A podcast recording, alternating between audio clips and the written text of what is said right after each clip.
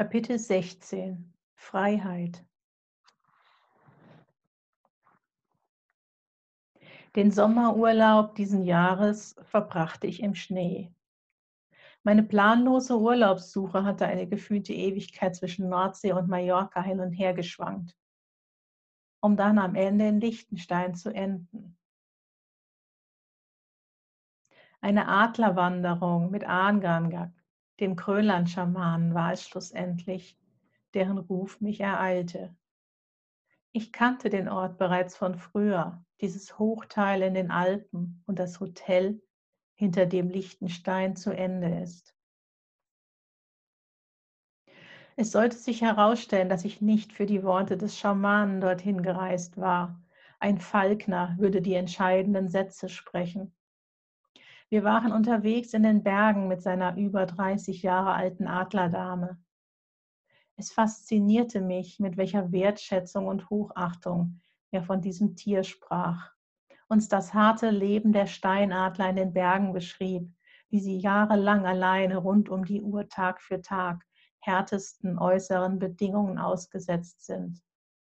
Ich fühlte mich an mein eigenes Leben erinnert, meinen jahrzehntelangen Kampf ums Überleben. Der Falkner beschrieb das Gefieder der Adler, das sich mit den Jahren Richtung Schwarz verfärbt. Schaut hinauf und wenn ihr einen dunklen Adler seht, dann zieht euren Hut.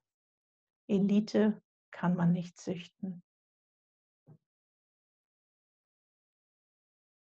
Elite kann man nicht züchten. Ich wusste in diesem Moment, dieser Satz war für mich. Genau dafür hatte ich die Reise angetreten. Mein Bild von mir selbst sollte ins rechte Licht gerückt werden. Der Punkt, an dem ich angekommen war, an dem ich meinen Überlebenskampf nach so langer Zeit beendet hatte, dieser Punkt war etwas Besonderes. Es wurde Zeit, mir auf die Schulter zu klopfen. Doch nicht im Sinne von elitärem Stolz. Ich spürte, dass die Masse meiner Herausforderung eine Auslese gewesen war. Nicht nur, dass ich überlebt hatte.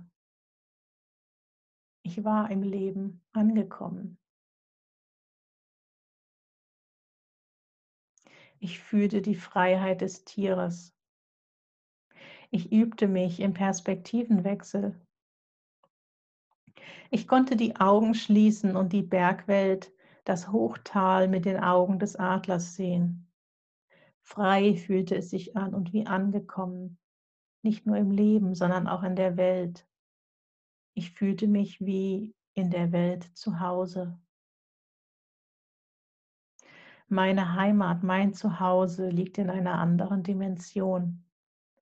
Das war eine Erkenntnis meiner Reise nach Avalon im Jahr zuvor gewesen die Reise, die geholfen hatte, mich auf meinen Weg zu bringen und die mir zu ihrer Zeit auch eine große Sehnsucht nach Heimkommen geschenkt hatte. Damals, ohne das große Gefühl von Angekommensein, war Heimat noch mit einer Art Flucht von dieser Welt verbunden gewesen. Ich hatte das Gefühl gehabt, dass ich mich nur in einer anderen Dimension, einer Sternenheimat, wirklich wohl würde fühlen können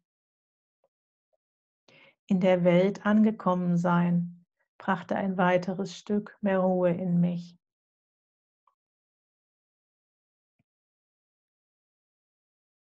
Die Wanderung mit dem Adler war so besonders gewesen.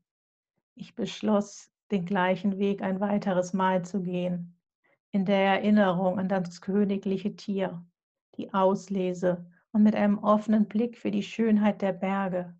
Das war neu, Gerade in meinen depressiven Jahren hatte ich die Berge gemieden. Zu klein und unbedeutend hatte ich mich gefühlt neben ihrer Größe. So vieles hatte sich gewandelt in den letzten Jahren.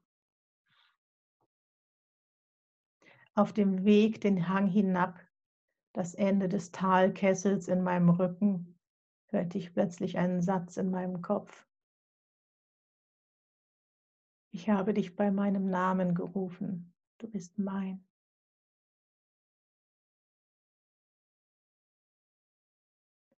Ich drehte mich um, entdeckte eine erste Silberdistel am Hang neben mir und konnte nur noch weinen. Der Satz wurde immer deutlicher. Auf den zweiten Blick war der Hang neben mir voll von Silberdisteln. Tränen flossen. Die Silberdisteln weckten eine Erinnerung an eine Rückführung in ein altes Leben, in der ich mein altes Ich mit einer Silberdistel begraben hatte. Dies der Text, meine Unterhaltung mit mir von damals.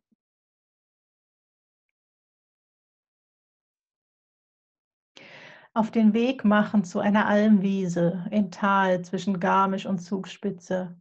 Rustikale Heuschober verteilen sich auf den Wiesen und an einem habe ich dich platziert auf dich zugehen, die Hand ausstrecken. Du brauchst einen Namen. Sarah, ich gebe dir den, der mir am liebsten ist, lieber noch als meiner. Ich reiche dir die Hand, ich sehe dich, ich sehe dein Leid. Ich erzähle dir davon, dass ich es auch kenne. Du bist nicht wertlos, du bist doch ein Mensch. Wir haben genug gelitten, es darf vorbei sein. Wir haben uns selbst genug bestraft. Sarah, komm, komm zu mir. Keine Reaktion. Ich sehe dich, ich sehe dein Leid, wir sind nicht wertlos, wir haben genug gelitten. Schau meinen Arm, er brach in zwei, als der Körper fruchtbar werden wollte. Er ist schief, die Strafe ist angekommen, es darf vorbei sein. Sarah, bitte, ich hab dich lieb, komm. Tränen und Umarmung. Es tut mir leid, ich hab dich lieb. Tränen und Umarmung. Mitkommen ist nicht das Richtige. Sarah, was brauchst du? Mach es besser. Gib sie mir mit auf den Weg. Mach es besser und sie zerfällt zu Asche. Ein Haufen Kleid bleibt zurück, auch das zerfällt. Und ich stehe alleine dort auf der Almwiese im Tal. Ich pflanze eine Silberdistel am Platz ihrer Asche. Es tut weh zu gehen, aber es ist gut so. Ich habe sie lieb.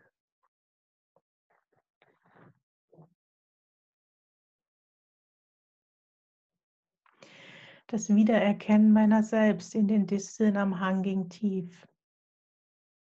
Doch nicht von den Silberdisteln fühlte ich mich in diesem Moment gerufen. Es war mehr wie ein Ruf Gottes.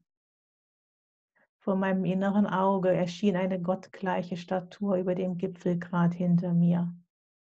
Hunderte Meter hoch stand sie dort, mit ausgebreiteten Armen, ich habe dich bei meinem Namen gerufen. Du bist mein.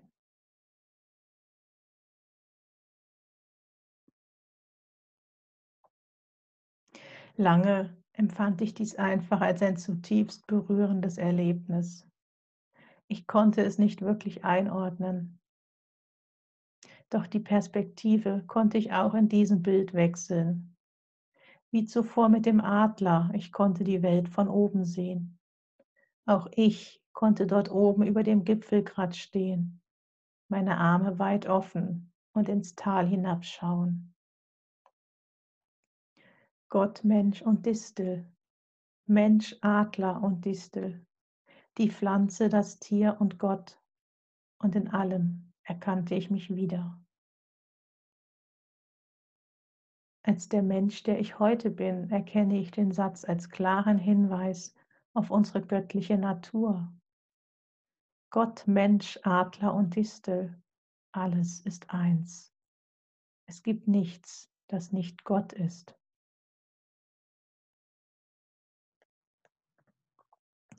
Damals verlängerte ich den Aufenthalt in den Bergen, um noch länger in meiner neuen Freiheit zu baden.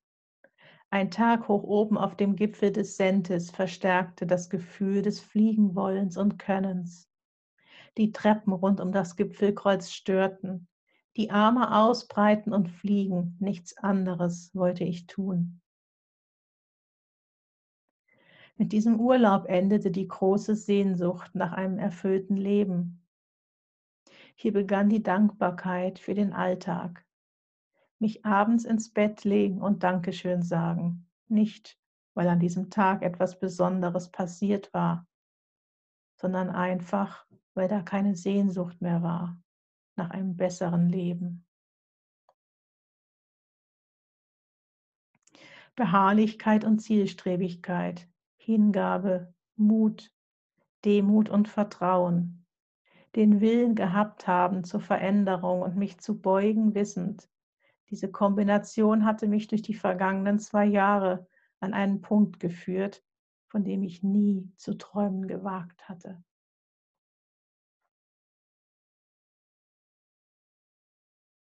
Nach diesem Urlaub verringerte sich mein Gefühl der Unplanbarkeit und Leere, obwohl es noch immer kein konkretes Ziel gab. Meine künftigen Schritte völlig ungewiss schienen. Ich spürte verstärkt Boden unter den Füßen. Und das war gut so, denn in den letzten Monaten dieses Jahres stand ein weiterer Test an. Anlasslose Gefühlsschwankungen, teilweise nur Stunden auseinander, ein Wechsel von himmelhoch jauchzend bis hin zu Tode betrübt. Das Strahlen üben, das Gefühl von Freiheit bewahren, mich selber immer wieder in die Balance bringen, das war gefragt. Auch das durfte ich in diesem Jahr üben, während im Außen alles beim Alten schien. Als deutlich hilfreich erwies sich meine verstärkte Anbindung an meine innere Führung, die sich aus der Meistereinweihung ergeben hatte. Ich lebte nicht mehr nur ein Abwarten auf neue Impulse. Ich konnte dadurch auch von mir aus die Kommunikation aufnehmen. Regelmäßig ging ich in eine innere Zwiesprache mit mir selbst, meinem hohen Selbst. Ich suchte und fand immer öfter Bestätigung in mir auf dem richtigen Weg zu sein.